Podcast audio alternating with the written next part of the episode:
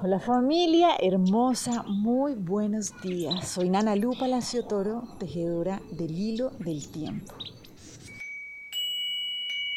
Y bueno, acuérdense que en esta trecena estamos comprendiendo cuál es esta dinámica que hay constantemente entre el morir y el renacer, ¿sí? Como un camino de crecimiento y de evolución al que vinimos todos, ¿sí?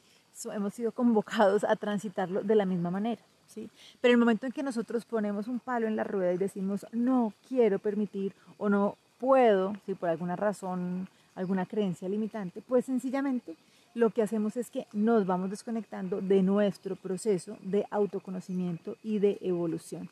Entonces, para comprender la energía disponible del día de hoy, vamos a dejarnos llevar por el Nahual 4 Nojo, que lo que nos viene a recordar es que una persona sabia es quien sabe morir para realmente poder vivir. Entonces, básicamente es comprender que cuando estamos caminando en el proceso evolutivo, nuestro equilibrio depende no de estar quietos, sino de estar atentos a estar muriendo a eso que nos ha tenido impedidos de poder como expandirnos más. Entonces, por eso la vida realmente consiste en estar atento a qué hay que morir para permitir conectar con ese ser completo y perfecto que nosotros ya somos.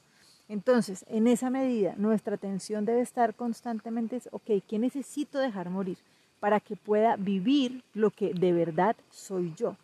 Aquí hay una frase y que me encanta y es como entender que, o sea, ¿quién es más sabio? ¿Sí? ¿Quién es una persona que es sabia? ¿Quién es un maestro? Pues sencillamente el que se ha equivocado más ha vivido más cosas, ha tenido más entendimientos y esas comprensiones, claro, al ser caminadas, de verdad pueden ser interiorizadas, si no es algo teórico. Entonces una persona sabia es alguien que ha sabido constantemente cómo morir a eso que no es para que realmente pueda vivir ese ser que realmente y por naturaleza ya es. ¿Listo? Entonces, esto nos trae un montón de luces y es como no tengamos miedo a caminar, no tengamos miedo a experimentar. ¿sí? Lo único es que tengamos la claridad, ¿sí? la decisión de, se nos presenta una situación difícil, ¿qué hacemos con eso? ¿Sí? O nos seguimos revolcando pues en la dificultad, en ese hoyo, en ese barro, o decimos, ok, me está enseñando esto, ¿qué haría el sabio? Pues aprender de qué necesito alivianarme para poder salir de acá. ¿Sí? ¿Qué es lo que necesito soltar? ¿Cuáles son mis miedos? ¿Cuáles son mis creencias? Para realmente, a medida que se van quitando las capitas de la cebolla, se pueda llegar a la esencia, que es donde está resguardado ese ser sabio y poderoso que somos nosotros mismos. Y esta es una invitación de algo que, o sea, realmente nos toca estar atentos de hacerlo constantemente. Como lo que sea que se nos esté presentando es, ¿qué hago acá? ¿Sí? ¿Me dejo ir más para abajo o le tomo la joya y la integro y salgo de aquí más empoderada o más empoderada. ¿sí? Por eso hace siete días veíamos que la pregunta realmente es, ¿a qué estás entregando tu voto hoy? Entonces, si tengo un reto, ¿qué voy a hacer con ese reto? ¿Sí? ¿Me voy a ir para abajo en el fondo y me voy a enterrar porque siento que me equivoqué? ¿O realmente voy a decir, ok, esta situación, ¿qué me está llevando ¿sí? a comprender a qué necesito morir para poder conectar con ese ser completo que yo ya soy?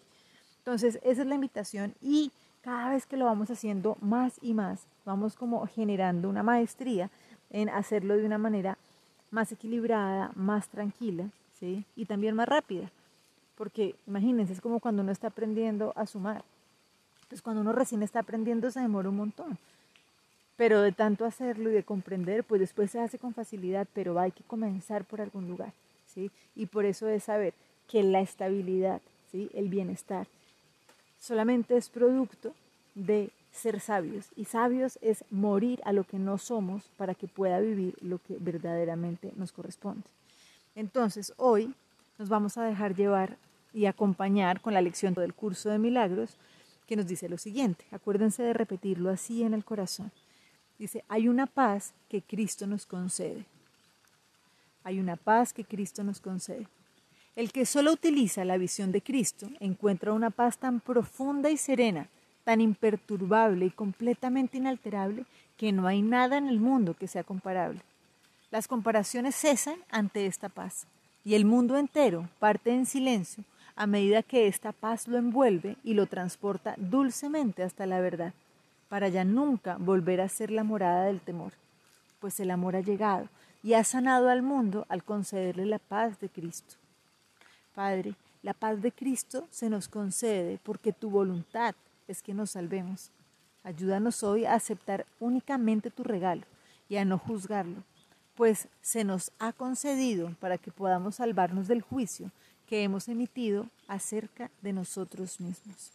Les mando un abrazo y bueno, cada vez podamos ser más sabios, es decir, podamos morir a más limitaciones para que realmente pueda salir a luz ese ser que ya somos, ¿no? Bello y maravilloso y completo que por naturaleza ya somos. Un abrazo gigante y bueno, sigamos tejiendo este hilo del tiempo. Chao.